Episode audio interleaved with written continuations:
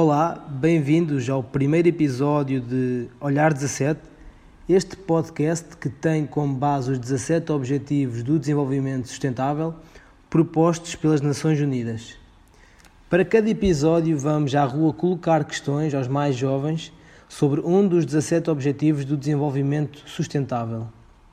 No final de escutarmos todas as respostas às perguntas colocadas, iremos ter a colaboração de um membro com grande conhecimento no tema. Neste primeiro episódio sobre a ação climática, temos a colaboração do presidente da Associação OICOS, Associação de Defesa do Ambiente e do Património da região de Leiria, o Dr. Mário Oliveira. Vamos assim dar início à primeira pergunta. O que são as mudanças climáticas? As mudanças climáticas, portanto, eu considero que seja, uh, portanto, devido à ação do homem, talvez um, haver uma alteração no natural funcionamento de. Por exemplo, agora, por exemplo, estamos uh, no inverno e já tivemos uma semana de extremo calor e talvez isso não seja o normal, entre aspas, okay. e isso talvez seja alterações climáticas mudanças climáticas, acho que são mudanças no clima que para alteração da temperatura, casos de calor extremo ou frio. Mudanças climáticas é as alterações que o sistema sofre. Ai, não, calma, essas perguntas são mais porque não vamos saber nada disso. A segunda questão é explicar o que é o efeito estufa. O efeito estufa presumo que seja. tipo, não sei explicar. Isso é muita pressão. O efeito estufa é quando, sei lá, quando as plantas estão tipo cobertas, não sei explicar. O efeito estufa é a poluição que, que nós andamos a emitir que está à volta do nosso planeta. Aí eu dou-me ganda branca. Juro-te, oh, não, juro. É o aumento do aquecimento global que faz com que o calor que está armazenado. Como é que é de chegar? Tipo, os raios que incidem sobre a Terra acabam por ser acumulados devido porque existe um aumento do efeito, porque esse efeito já existe, só que vai aumentando. Aí, bateu uma brisa agora. A terceira questão é quais são as evidências do aquecimento global? Uh, derreter os calotes polares, causa um aumento dos níveis do mar e também fenómenos naturais como tornados e coisas do género, assim como o aumento da temperatura. Acho que também pode, em alguns casos, pode, também pode ser frio extremo. Então, a, poluição dos, dos oceanos, por exemplo, os automóveis, também as fábricas, o das fábricas, a camada de ozono está cada vez mais afetada devido à poluição excessiva que se tem passado no mundo. Quarta questão. Sabes quais são os países que emitem mais gases de efeito estufa? Uh, não, só sei a China mesmo. E mesmo assim, mesmo assim, não sei. Eu acho que é o Japão. A China também, a Coreia, eu acho que são esses. Eu creio que seja a China, né? Eu, acho, eu não tenho certeza, acho que é mais China, Estados Unidos. Talvez os países com maiores indústrias, talvez a China. Penúltima pergunta: sabes o que é a pegada de carbono? Não faço a mim. Não, também não. Pegada de car carbono. Eu acho que é o lixo que nós vamos fazendo ao longo dos anos. Não tenho bem certeza. Nós, que nunca ouvi falar. E agora a última questão. Sabes qual é o impacto económico das mudanças climáticas? Eu acho que só no dia a dia, assim, né? Que acho que fica, a gente percebe alguma coisa no dia a dia, assim, mas o impacto geral em si eu ainda não, não tenho uma noção assim maior, não. Então, um, ehm, o mundo, com as, uh, com as, alterações climáticas, o mundo fica mais quente, ou seja, os glaciares derretem, o que faz com que o nível da água do mar aumente. Pá, acaba tu. Com, com, com o aumento do nível do, ar- do mar vai causar cheias, cheias vai causar destruição, que vai ter um. O impacto, impacto económico no país. Exatamente, É, porque, porque vai causar, pagar, vai causar danos, vai causar Ah, danos. tem de pagar. Depois de escutarmos todas estas respostas, passamos para o esclarecimento das questões com o presidente da OICOS, Dr. Mário Oliveira, a quem agradeço novamente a colaboração no primeiro episódio do podcast Olhar 17. E portanto, passamos agora para a primeira questão: o que são as mudanças climáticas? Dr. Mário Oliveira. Bem, as mudanças climáticas são um conjunto de alterações eh, que se verificam no clima eh, com alguma eh, com algum impacto. São mudanças que sempre existiram, efetivamente, e as pessoas normalmente eh, dramatizam um bocado estas situações, isto é, quando nós olhamos para as temperaturas máximas atingidas à escala global, parece haver indicadores que nos dizem que por exemplo, na última década ou nas últimas duas décadas, a tendência tem sido crescente, enquanto no passado, essa, para se obterem valores assim, tínhamos que analisar eh, escalas temporais muito maiores. Por isso, na realidade, o que estamos é a encolher o tempo em que se passam os processos, sendo que eh, a amplitude em que eles acontecem, na realidade, já terão existido no passado também. Seguimos então para a segunda questão: o que é o efeito de estufa?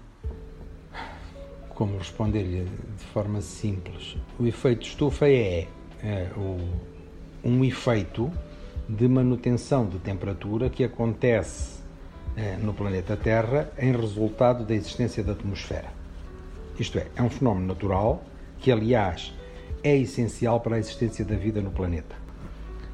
Qual é o problema do efeito de estufa neste processo? Ou como é que se acontece todo este processo? Pense-se desta maneira. Se nós tivermos a atmosfera, se pensarmos na atmosfera, a atmosfera é um conjunto de gases. Cada gás, embora nós normalmente não o vejamos, cada gás é constituído por partículas. Se nós, através das emissões das fábricas, dos automóveis, da nossa atividade do dia a dia, lançarmos para a atmosfera mais partículas, o que nós estamos a fazer é aumentar a quantidade de partículas que há na, na, atmosfera que está à nossa volta. Isto é, de há milhões de anos para cá, o nosso sistema e o nosso modelo de desenvolvimento assenta, na, por exemplo, na produção industrial e no, no nosso tipo de vida que nós conhecemos tão bem, de andar de carro de um lado para o outro. Todos os gases de escape que saem do, de cada um dos automóveis e das, das chaminés das fábricas acabam por ir para a atmosfera de alguma forma, pelo menos a grande maioria. Dentro desses gases, há gases que são constituídos por partículas que vão engrossar, além desses gases, depois há pequenas partículas sólidas que estão por aí, que ajudam a engrossar, chamemos-lhe assim, a espessar a atmosfera. Onde havia 10 partículas passa a haver 11, depois passado uns anos passa a haver 12 ou 13, e há determinados gases que estão a ser lançados para a atmosfera em quantidades brutais, concretamente metano, dióxido de carbono e o próprio vapor d'água. O que é que acontece neste processo? Voltamos ao mesmo. As pessoas podem pensar, por exemplo, em ter uma caixa de sapatos onde estão 10 bolas de ping-pong. Se eu, ao fim de 15 dias, na mesma caixa de sapatos, meter 15 bolas de ping-pong, aquela a, a, caixa começa a ficar mais lotada. Se eu, ao fim de mais uns dias, meter mais 15 bolas de ping-pong, a caixa fica super lotada os espaços vazios entre, a bola de ping -pong, entre as bolas de ping-pong começa a ser menor. Uhum. Então, se eu quisesse atravessar as bolas de ping-pong, tinha mais dificuldade para sair da caixa, vamos imaginar assim.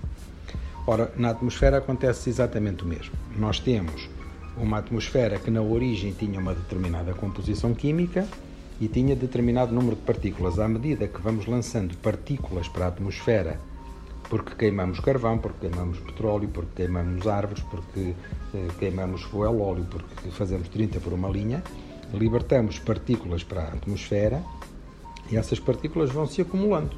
Então, quando entra radiação solar para a Terra, ela é refletida. O que é que acontece? Quando a atmosfera era menos densa, a radiação saía com mais facilidade e por isso o efeito de estufa era menor.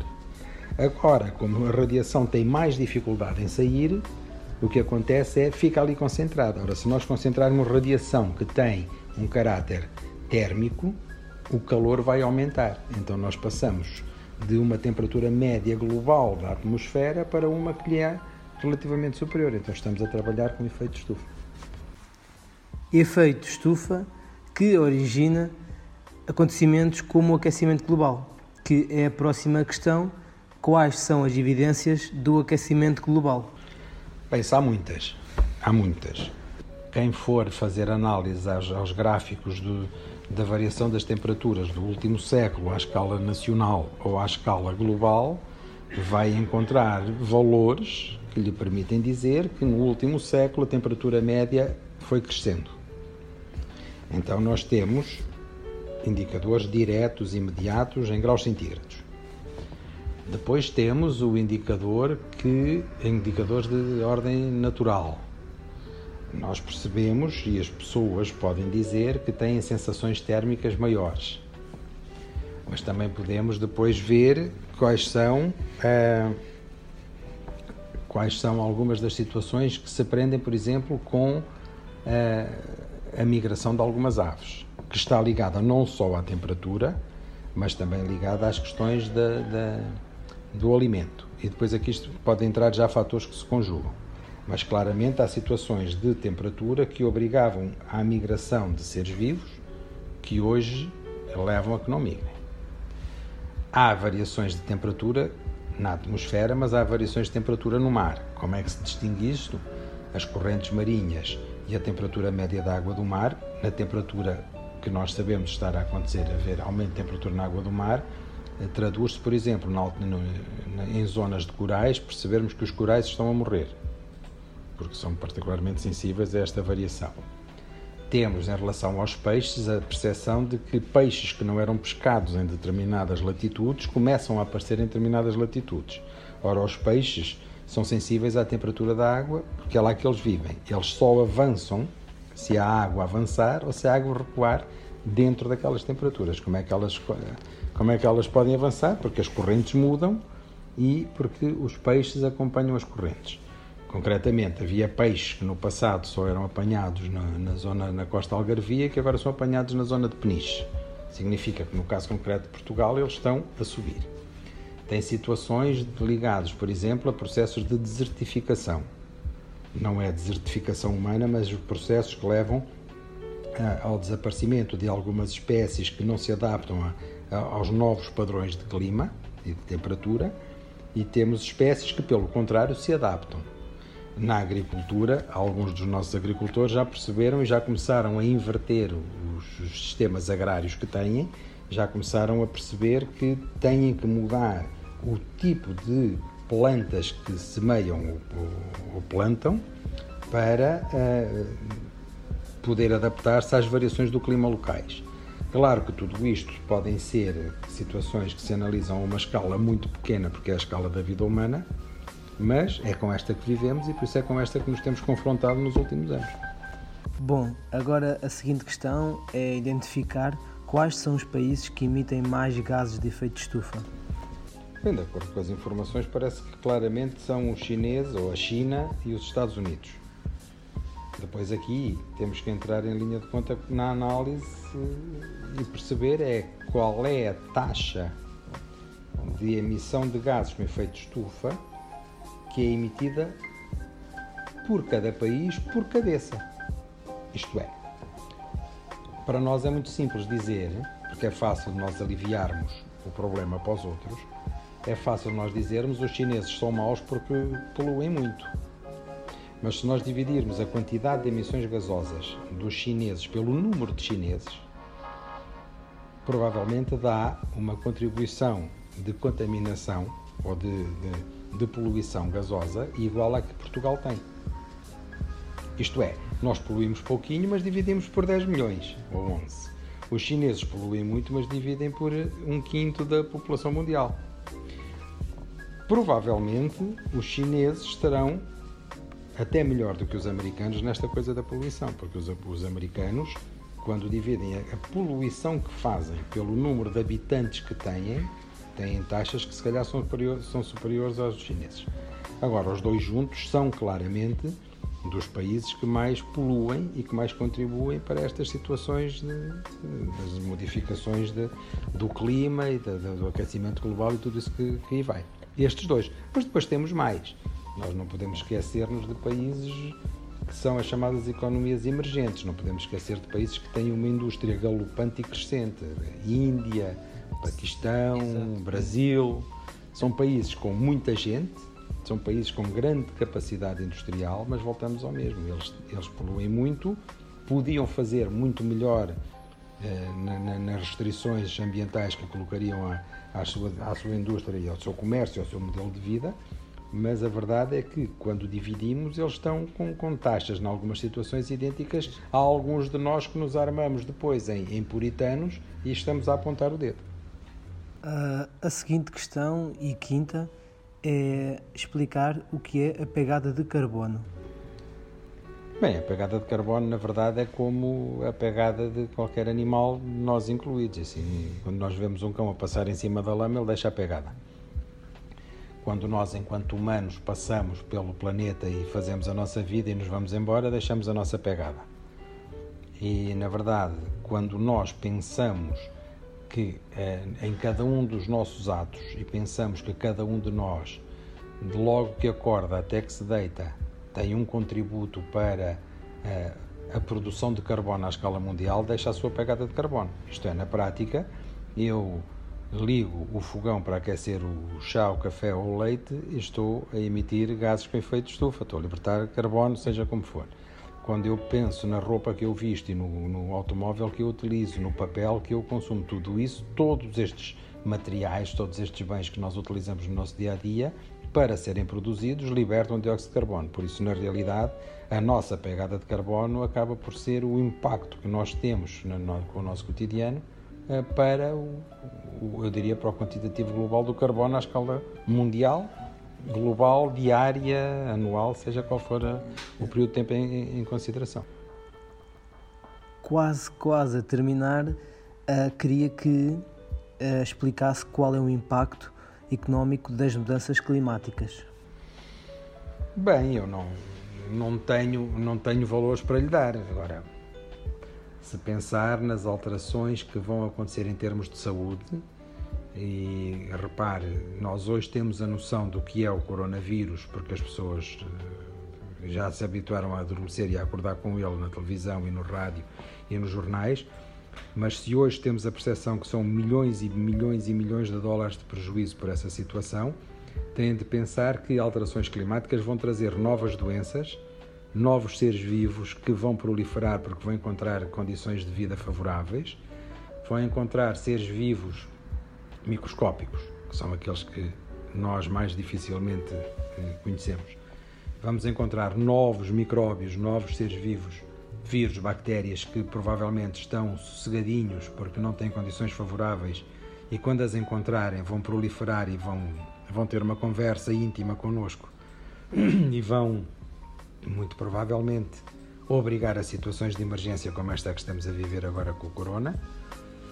Por isso, as pessoas, pela amostra do coronavírus, podem pensar que podem ter pela frente grandes desafios, grandes desafios à escala macroscópica, e esses aí nós conseguimos, eu diria, gerir de forma mais ou menos suave. Temos, eh, vamos ter alterações derivadas, por exemplo, de fenómenos meteorológicos extremos, que há bocado falámos, tornados a mais, energia Sim, saíram estudos recentes relacionados com uh, as mudanças climáticas e uh, o aumento da frequência e da intensidade dos ventos marinhos que fazem com que haja mais ondas e ondas de maior uh, envergadura que fazem maior dissipação de energia na costa, por isso mais estragos. Parece isso, que isso está a ser demonstrado do ponto de vista científico, eh, isto associado a alterações das correntes de fundo dos mares. Isso vai traduzir-se, por exemplo, em perda de eh, recursos piscícolas, isso vai traduzir-se em perda, de, eu diria, de comida, porque o peixe entra no nosso regime alimentar, enfim, vamos ter hum, consequências económicas brutais em toda a linha. Portanto, ok, pronto, dou por terminada aqui a, a conversa. Obrigado por ter participado. Eu é que agradeço, em nome da OICOS, ter-nos dado a honra e o privilégio de ter participado nesta primeira entrevista Eu e espero que seja útil de alguma forma para quem nos ouve e interessante. Se tiverem coragem para nos ouvir este tempo, pode ser que tenhamos contribuído para esclarecer algumas pessoas e isso é sempre bom. É, o nosso objetivo é mesmo esse, que as pessoas ah, fiquem mais informadas sobre, sobre um destes ah, objetivos que está incluído no- nos Objetivos do Desenvolvimento Sustentável. Também agradeço em nome da, da Biblioteca Municipal de Alcobaça.